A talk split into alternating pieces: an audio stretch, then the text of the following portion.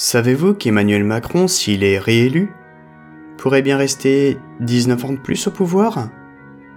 Mais que deviendrait alors notre pays dirigé si longtemps par le président des très riches? Qu'adviendrait-il du peuple s'il faisait tout ce qu'il projette de faire? En 2034, le nombre de Français fuyant illégalement le territoire ne cesse d'augmenter. Leur dernier espoir L'Angleterre, qui entre-temps a fait sécession avec le néolibéralisme et est dirigé par un gouvernement conservateur. À l'approche des côtes britanniques, un jeune Français fuyant son pays écrit alors ses mémoires. Bienvenue dans ces réfugiés français.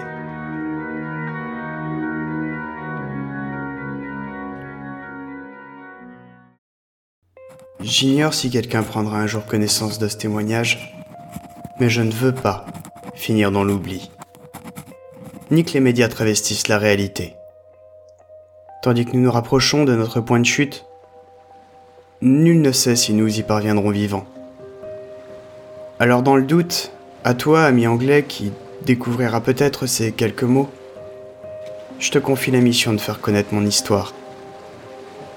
Bien que la mer soit calme, je peine à dérouler mes idées. Dans la cale de ce petit voilier, nous sommes une trentaine, que les passeurs du réseau de résistants tentent de faire s'échapper. Il y a cette femme et son bébé, dont le mari a été tué lors d'une agression dans la rue. Il y a cet homme tout juste sorti de prison, qui tente de rejoindre sa femme et sa fille qui ont déjà fui. Il y avait été enfermé au motif de sédition parce qu'il avait participé à une manifestation interdite. Il y a aussi tous les autres. Et puis il y a moi, avec mon vieux père, ainsi que ma petite sœur Bella, handicapée mentale. Moi, Arthur, 30 ans, né dans ce pays qu'on appelait si fièrement autrefois la France. Mais comment sommes-nous arrivés là? Je suis né le 4 juin 2007. À l'époque, il paraît que la vie était plus simple, mais j'étais évidemment trop petit pour m'en souvenir. Tandis que je n'avais que 10 ans, Emmanuel Macron fut élu président pour la première fois. Il était parvenu à se faire élire sans programme, grâce à son charisme, ses talents d'orateur, et en agitant l'épouvantail du barrage contre l'extrême droite. Comme tout président, il a connu son lot de manifestations et de projets suscitant la polémique au sein de la population. Et pourtant, à en écouter mon père, il est très différent de ses prédécesseurs. Il a dit vouloir emmerder les Français, qu'il avait même une fois traité de connard par SMS. Et il ne se privait pas non plus pour se montrer méprisant à l'égard des gens qui lui étaient opposés. Il paraît qu'il a été le président cumulant le plus de scandales d'État durant son premier mandat. Mon père m'a dit qu'il avait même organisé une ségrégation entre vaccinés et non vaccinés. Mais je trouve ça tellement gros, j'ai du mal à y croire. En tout cas, il était clair qu'à l'élection suivante, il allait sauter. Et pourtant, l'histoire en a décidé autrement. En avril 2022, Emmanuel Macron fut réélu avec 51% des voix. J'avais 15 ans. Et les années qui ont suivi, celles-là, je m'en souviens très bien. Macron avait malmené les gens cinq années durant. Il s'apprêtait alors à passer à la vitesse supérieure. Dès juin 2022, il imposa à toute la population la vaccination obligatoire, tandis que ce qui s'appelait alors le Sénat venait tout juste de lancer une commission d'enquête sur les effets secondaires des dix vaccins. Les contrevenants, quant à eux, se virent imposer de sévères restrictions et leurs enfants leur étaient carrément retirés. Vers la fin 2022, l'identité numérique fit son apparition, et ça n'avait rien à voir avec le fait de soigner son image sur le web. Dès lors, la population fut littéralement et intégralement fichée. Ce qui n'était qu'une expérience pilote de l'Europe se généralisa rapidement, et la population se vit imposer le portefeuille d'identité numérique individuelle. Cela commença par les données de santé, puis au fil des mois et des années, Absolument tout ce qui était relatif à une personne y fut intégré. Au bout de quelques années, après des essais aux Pays-Bas et en Italie, qui eurent lieu également en 2022, le crédit écologique, puis le crédit social, firent leur apparition. Depuis, tout y est conditionné. Tu disposes d'un capital kilowattheure mensuel à ne pas dépasser, qui vient impacter ta consommation, et lui-même soumis à ton crédit social. Un retard de paiement? Un point en moins. Tu participes à des événements culturels autorisés? Un point en plus. Tu manifestes? 10 points en moins. Tu acceptes de faire des heures sup? Un point en plus. Ta publication TikTok a été marquée comme complotiste? 3 points en moins. Etc. Mes parents étaient des gens discrets qui ne faisaient pas de bruit et vivaient leur petite vie sans rien demander à personne. Mais parce qu'ils ne rentraient pas dans le rang en vivant à leur façon, très rapidement cette histoire de crédit social et écologique commença à rendre notre vie de plus en plus compliquée. Jusqu'au jour où le chauffage fut limité à 15 degrés en hiver et ma sortie scolaire en Espagne refusée parce que mes parents n'étaient pas, d'après les normes en vigueur, de bonne moralité. Je ne sais pas si tu connais la fable de la grenouille qui meurt ébouillantée, mais c'est la même chose. Tout ça arriva sans bruit, et quand les gens comprirent ce qui était en train de se passer, il était déjà trop tard. À cause de ça, nous avions des droits restreints en termes de remboursement des frais médicaux. Or, ma mère tomba gravement malade. Un putain de cancer. Venu d'on ne sait où et dont elle aurait pu guérir sans toute cette merde. Puis quand il a fallu la soigner, alors qu'elle était en phase terminale voilà quelques années, ce fut le choc. La sécurité sociale avait fini par cesser de rembourser les soins palliatifs et ceux des traitements des maladies incurables. Bande d'enculés. L'euthanasie avait été inscrite parmi les droits fondamentaux et à présent, bah, la Sécu considérait que l'injection létale était un coût bien moins élevé à faire supporter à la société. Comme nous sommes croyants, maman a fait le choix de tenir jusqu'au bout. C'était vraiment pas beau à voir. En parallèle à tout ce que je viens de t'expliquer, le monde commença à connaître une pénurie alimentaire, conséquence de la guerre en Russie. Je t'apprends rien. Les BFM merde et consorts avaient beau dire ce qu'ils veulent. En fait, c'est Macron qui avait fait volontairement échouer tout issue favorable à ce conflit, avec la complicité des USA pour organiser la démondialisation. Grâce à Dieu, mes parents se sont vraiment montrés formidables. Pour ça, ils se sont privés de manger pour que nous puissions, Bella et moi, avoir toujours le ventre plein, alors que les placards étaient vides. Mais cette putain de guerre causa une inflation sans précédent, appauvrissant les gens et déclenchant des soulèvements sociaux durement réprimandés. As-tu entendu parler de la crise des Gilets jaunes? Eh bien c'était la même chose. Sauf qu'ici, les pauvres craignaient de mourir, les classes moyennes de perdre leurs biens, et les riches de devenir moins riches. Les émeutes qui en découlèrent furent justement le prétexte à la généralisation du crédit social. Pour faire bonne figure, Macron proposa différentes mesures. Pour ma part, je parlerai plutôt d'une gamme de pactes à la carte avec le diable. Mon père, dans la détresse financière, signale un d'eux. La loi Aglaise de 2019 permettait de vendre son terrain tout en restant propriétaire de sa maison.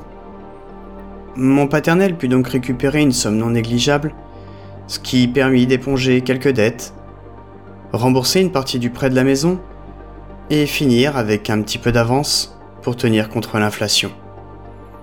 Mais au bout de quelques années, le propriétaire du terrain décida de doubler le loyer. Mon père ne put alors payer et dut vendre notre maison.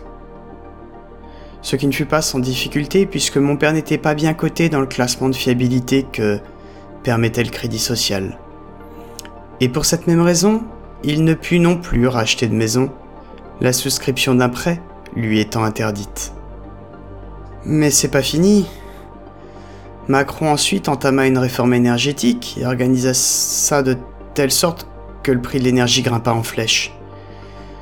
De 15 degrés, nous sommes passés à 13 pour ne pas nous appauvrir davantage. Forcément, de nouvelles émeutes eurent lieu. Elisabeth Borne, la première ministre, considéra alors qu'il fallait réfléchir à la mise en place d'une surveillance généralisée. Quelque temps plus tard, je ne t'apprends rien, une nouvelle forme du Covid, qu'on croyait alors disparue, fit son apparition. Comme tu le sais, cette nouvelle forme n'était pas plus grave que les derniers variants connus. Mais jouant sur la peur, notre gouvernement lui en a profité pour terminer la mise au point de son arsenal de surveillance. Ainsi, comme le Sénat l'avait proposé en 2021, chaque citoyen fut pisté individuellement. Pour ceux qui ne respectaient pas les restrictions, le crédit social était durement impacté et une amende de 135 euros était automatiquement débitée du compte en banque.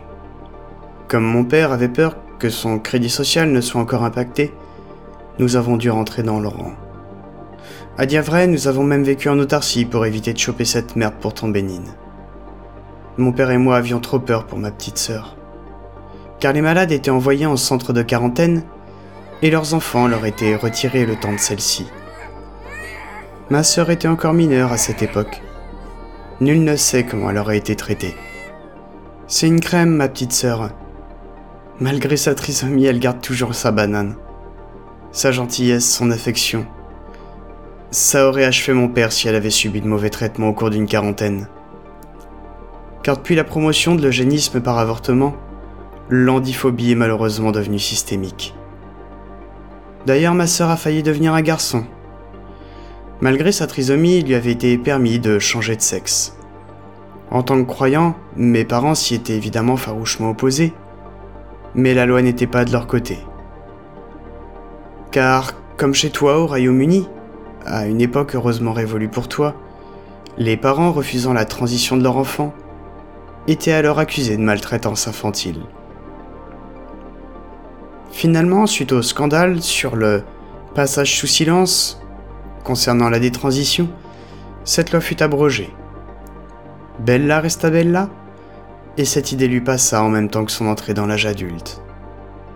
J'espère que tu ne m'en voudras pas, parce que je te raconte un peu tout ça en vrac. Ça me fait vraiment du bien de vider mon sac, surtout en ce moment. Au loin, j'entreaperçois un phare, je vais donc tâcher de faire vite. Quand on mettra un pied à terre, ce sera la loterie. Les amis de la résistance française ou les gardes-côtes britanniques. Bref, je continue. The last but not the least, comme on dit chez toi. La seconde guerre de Russie qui s'est terminée voilà peu. Celle-là, t'as pas pu la manquer. Certains ont beau dire que ton pays a une attitude populiste ou protectionniste, N'empêche qu'en restant à votre place, vous êtes les seuls à pas avoir pris nos gifs dans la gueule. C'est toujours la même chose chez nous. Ils décident en haut, on morfle en bas. Cette guerre a coûté un bras et un rein au pays entier. Alors Emmanuel Macron a eu une nouvelle idée de génie. La retraite à 69 ans pour compenser les pertes, sous couvert d'efforts national. Putain mais quel tocard. Mon père nous avait prévenu de toute façon. Sa génération et la nôtre, la retraite, on pourrait se la mettre au cul. Et là, ça a été la goutte d'eau. J'ignore ce que les médias ont raconté chez toi, mais pour ma part, je n'ai pas d'autres mots que ceux de guerre civile. Sauf qu'ici, c'est l'État contre son peuple. Les gens n'en avaient plus rien à foutre de leur crédit social. Cette histoire des retraites a cristallisé toutes les crises. Celle de l'hôpital, du monde de l'éducation, les agriculteurs et j'en passe. Toutes ces crises qui couvaient depuis trop longtemps ont pété d'un coup. Quelque part, heureusement que Macron n'a pas réussi à faire passer le revenu de base, sinon il aurait tenu les gens par les couilles. Mais plutôt que de prendre sa leçon par le peuple, Macron s'est finalement comporté comme Pharaon dans le livre de l'Exode, empêchant par orgueil. Pour bien faire fermer sa gueule au peuple, il a mis le pays en défaut de paiement. Ah, ce n'était pas très dur, puisque la dette de la France explosait des records à chaque mandat de Macron. Les gens avaient désormais autre chose à penser puisqu'une crise économique sans commune mesure en a découlé. Mon père et moi avons tous deux perdu notre job, puis faute de moyens, nos biens ont été saisis. En quelques mois, on s'est retrouvés dehors. Depuis ce jour, mon père n'est plus que l'ombre de lui-même. S'il s'est pas foutu en l'air, c'est par amour pour moi et ma sœur. À l'heure où je m'adresse à toi, il dort, la tête sur mon épaule, ballotté par le mouvement du bateau, avec un visage faussement apaisé. Allez donc au centre d'accueil pour sans-abri. Nous a-t-on dit. Sauf que toutes les places étaient prises depuis que Macron, encore une fois, a permis le rassemblement familial étendu pour les migrants. Oh, je ne leur en veux pas, ils fuient leurs propres problèmes.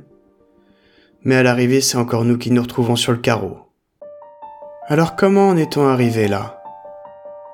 En 2027, ce fumier s'attaqua à la réforme constitutionnelle et sauta sur l'occasion pour réinstaurer le septennat, c'est-à-dire des mandats présidentiels de 7 ans, avec un simulacre d'élection à mi-mandat. L'idée était brillante. Ça remettait les compteurs à zéro et lui permettait de se représenter pour deux mandats de plus, c'est-à-dire 14 ans, en plus des 10 qu'il avait déjà fait. Quand d'autres chefs d'État s'y sont essayés, la presse criait à la dictature. Mais pour lui, allez savoir pourquoi, c'est passé crème. Je ne sais plus qui exactement disait comme ça. Moi, je vous dis qu'il n'y a rien de pire qu'un facho déguisé en humaniste. Pour ma part, ce que je retiens, c'est qu'à deux reprises, Macron s'est retrouvé face à Le Pen aux élections. Mon père m'a dit qu'on l'a diabolisé systématiquement pour mieux faire passer celui d'en face. Franchement, toi, ami britannique, qui vois ça de l'extérieur. Est-ce que tu crois vraiment que ça aurait pu être pire? Je ne connaîtrai probablement jamais ta réponse. Mais si tu trouves ce message, je t'en supplie, fais-le connaître, afin que jamais tout cela n'arrive dans ton pays.